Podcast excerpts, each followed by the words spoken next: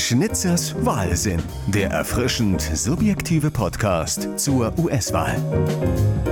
Mein erster direkter Kontakt mit US-amerikanischer Politik, das war eine Wahlkampfveranstaltung in Chicago von Bill Clinton. 1992 war das, vor 28 Jahren. Ja, genau. Ich habe mich auch gewundert, dass die mir da damals als Fünfjährigen eine Akkreditierung ausgehändigt haben.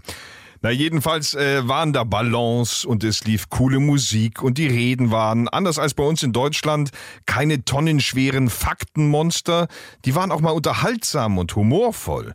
Und diese Art amerikanischer Politshow, die hatte es mir angetan. Sowas müssten wir auch machen, habe ich mir gedacht. Manchem war das zu oberflächlich, zu viel Glitter, zu wenig seriöser Tiefgang.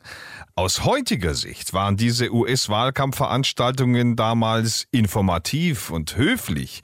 Ein intellektuelles Ponyreiten war das. Im Jahr 2020 dagegen ist der US-Wahlkampf ein gurgelndes, geiferndes Monster-Truck-Event.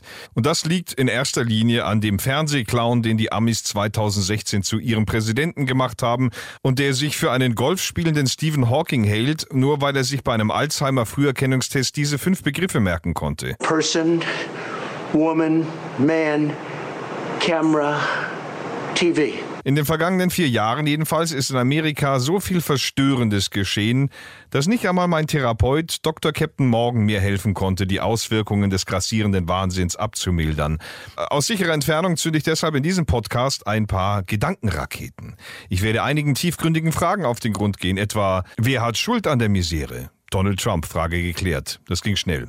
Ähm, andere Frage. Ist Donald Trump die Fledermaus, mit der die Corona-Katastrophe begonnen hat? Warum muss Kamala Harris erst Joe Biden pflegen, bevor sie selbst Präsidentin werden darf? Und schließlich, wieso ist alles so schlimm und kann es theoretisch noch schlimmer werden? Für den Hörer wird das hoffentlich unterhaltsam, vielleicht sogar interessant.